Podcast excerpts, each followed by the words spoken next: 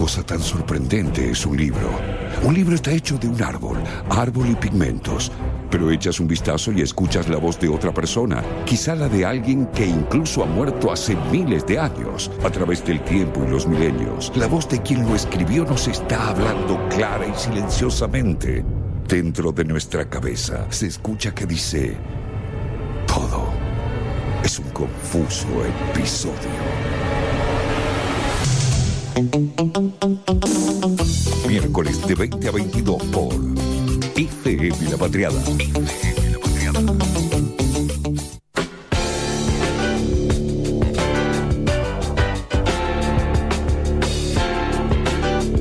20 horas 32 minutos. Muy buenas noches a todos los que se están sumando ahora al piso al aire de FM La Patriada. Nosotros somos un confuso episodio y ya dando el puntapié inicial, siempre les contamos que nos gusta abrir la puerta de este estudio, agrandarnos al menos de manera virtual, abrir el meet del programa y sumar a personas con las cuales siempre compartimos alguna temática, conversamos sobre todo y esta semana, por supuesto, la noticia eh, que, que- que no podemos escapar es la muerte del legendario Charlie Watts, eh, baterista de los Rolling Stones, y que también significa mucho, ¿no? La, la muerte de un Rolling eh, nos hace sentir viejos. Somos contemporáneos a la muerte de un Rolling Stone, Tremendo, básicamente. sí. las cosas que nos eh, siempre me hace pensar eso, las cosas de los que, que fuimos, que somos contemporáneos y las cuales también nos vamos eh, nada, eh, perdiendo, ¿no? Y pensar si vamos a ser contemporáneos también a figuras de, de esta magnitud. Y hoy sumamos al Meet de un confuso episodio a Augusto Fiamengo. Él es profesor de historia, es periodista y fan de los Stones y queríamos sumarlo acá y conversar eh, sobre, sobre justamente, sobre el gran y el querido Charlie Watts. ¿Cómo estás, Augusto? ¿Todo bien? ¿Cómo estás, Fabricio? Buenas noches, ¿todo bien? Lucas, Leila, ¿cómo están? Bien, bien, bien. Acá a- abriendo, abriendo este, este, este piso para, para conversar con vos y, y ponernos, eh, intentar un poco resignificar, pensar lo que significan los Rolling. Eh, a mí lo primero que me viene, quizás eh, de, de buen argentino que soy, es pensar, los Rollingas no existen en otro país, ¿no? Entonces, ¿qué pasa con los Rolling? ¿Qué pasa con la resignificación que eh, hizo Argentina de los Rolling? ¿No? Eso es lo primero que me gustaría preguntarte a vos y también tener tu punto de vista.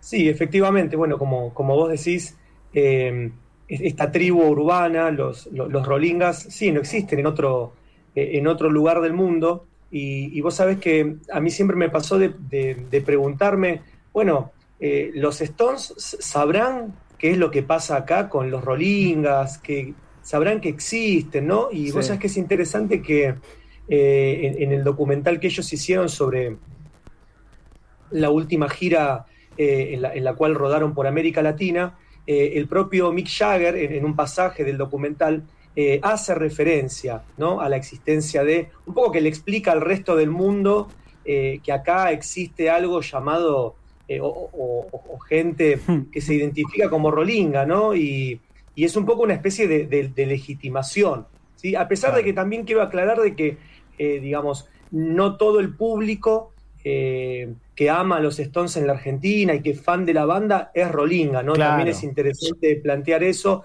Hay mucha gente a la cual le gusta definirse simplemente como Stone o como fan de la banda. Yo por ahí me cuento entre, entre esa gente. Si bien, por supuesto, en los 90 habré tenido ahí mi, mi lapso de, de- de rolinga, que un poco tenía que ver con, con una forma de, de vestir, este, eh, y, y con, con algunos otros modismos, ¿no? Este, Claro. Creo que lo fuerte de los rolingas mm, existió en los 90, en, en- en lo- en la, en los primeros, la primera década del 2000, hoy siguen existiendo, pero claramente son mucho menos que en los 90, que fue un poco la, la explosión ¿no? de eso. Sí, ahí no me acuerdo quién que lo escuchaba decir que eh, con Maradona le robamos el fútbol a los ingleses y con los Rollinga le robamos a los Rolling, ¿no? Porque eh, porque como vos Sí, decís, totalmente. no el que todo el que los que le gusta a los Rolling es Rollinga, o sea, eh, pero también la significancia de su música y la representación que hizo en la República Argentina le dio una manera de representar de, ser representados a toda una juventud abandonada por,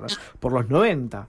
¿no? Y por eso Argentina. Estoy, estoy de acuerdo un poco con lo que planteas y, eh, y a la hora de explicar, porque ¿no? yo trato un poco de escaparle a estas cosas de, bueno, los argentinos somos el mejor público del mundo y todo, viste, hay que tener, tomarlo con pinzas, tener cuidado, viste, uno lo mira desde acá, pero realmente eh, me rindo ante la evidencia de que el vínculo que, se forjó eh, entre la banda y el público local es es único, por un lado dicho por los propios músicos, por ellos mismos, ¿sí? Este, y, sabemos que los Stones no tienen ninguna necesidad de, ganarse el apoyo del público local, están más allá de todo, digo, ¿no?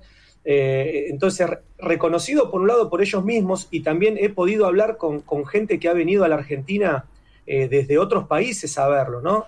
Eh, México, Brasil, incluso de Europa, eh, y han viajado para venir a ver a los Stones en la Argentina.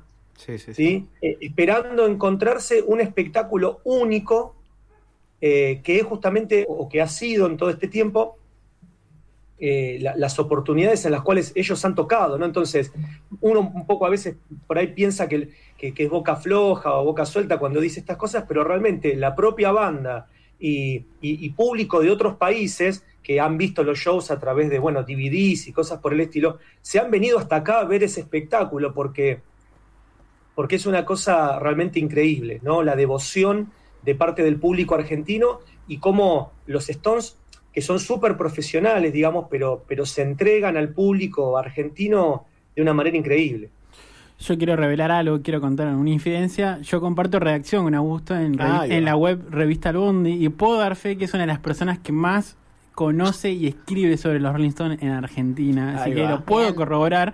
Eh, y aprovechando la, oportunidad, querido Augusto, eh, quería consultar cuál fue tu, tu primer acercamiento ¿no? Eh, con la banda.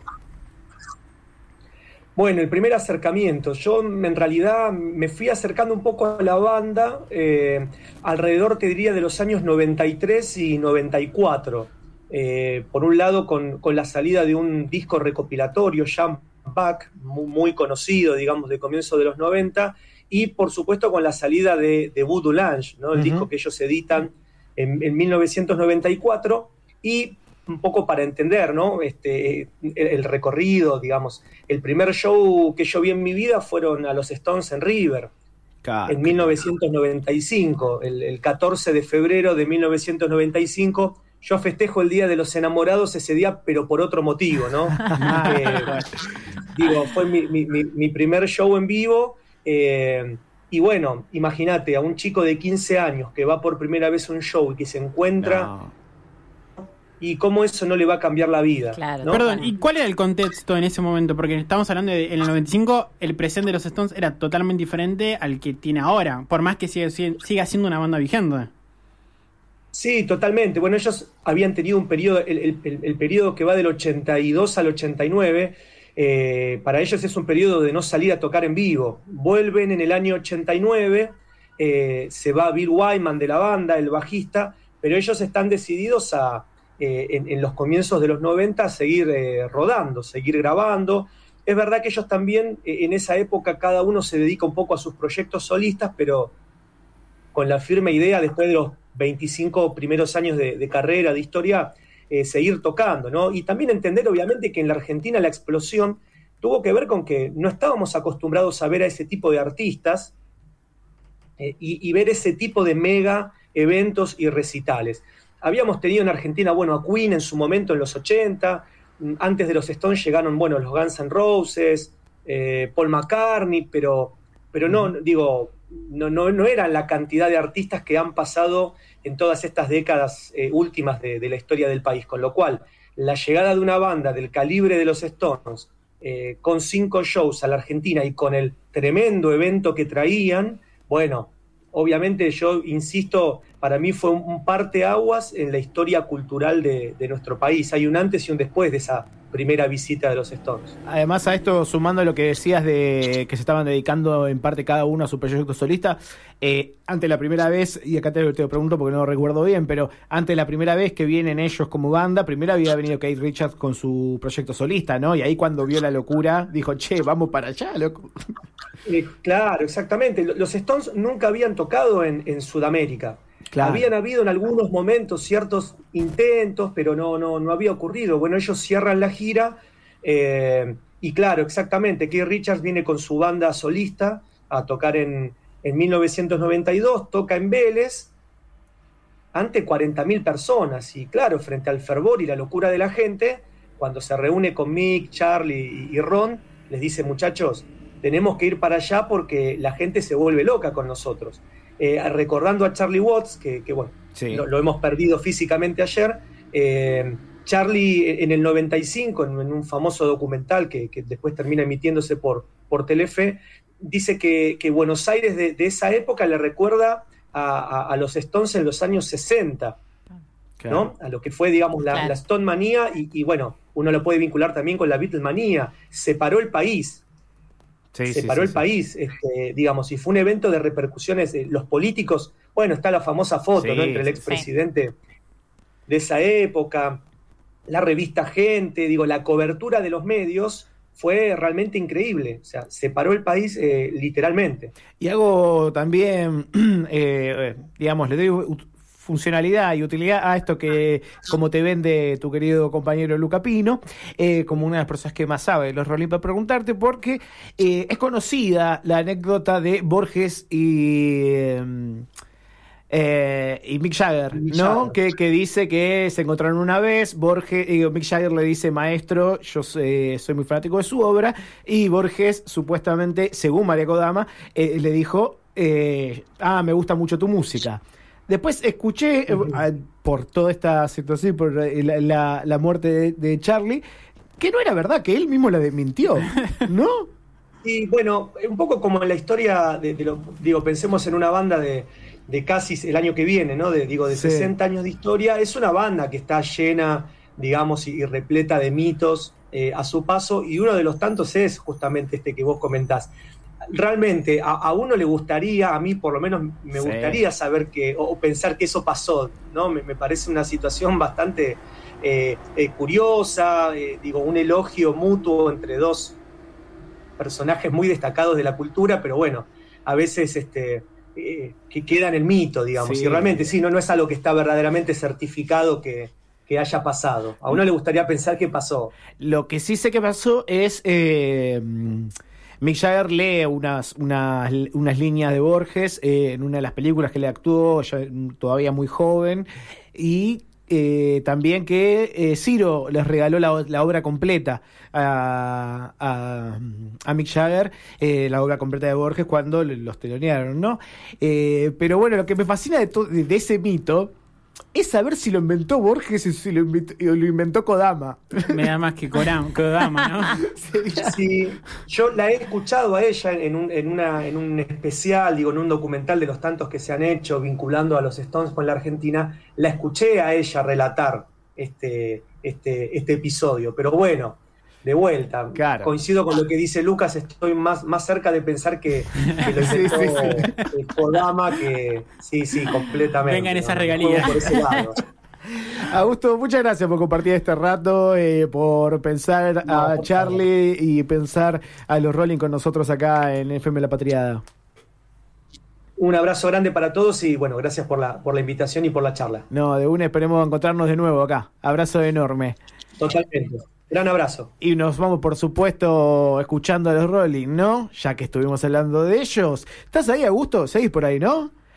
¿Qué? Sí, todavía, firme. ¿Qué querés escuchar? Elegiste uno, cerramos con lo que vos elijas. Y, a ver. Lo ponemos en un eh, compromiso. Sí, sí, sí. Además ya había cerrado yo. No, no, lo que pasa es que si, si tienen la canción eh, Emociones Mezcladas, Mixed Emotions, eh, sería muy lindo. Este, porque justamente, es un, este, porque justamente, es un este, de emociones mezcladas. Completamente. Si tienen esa, bárbaro. La tenemos, la tenemos.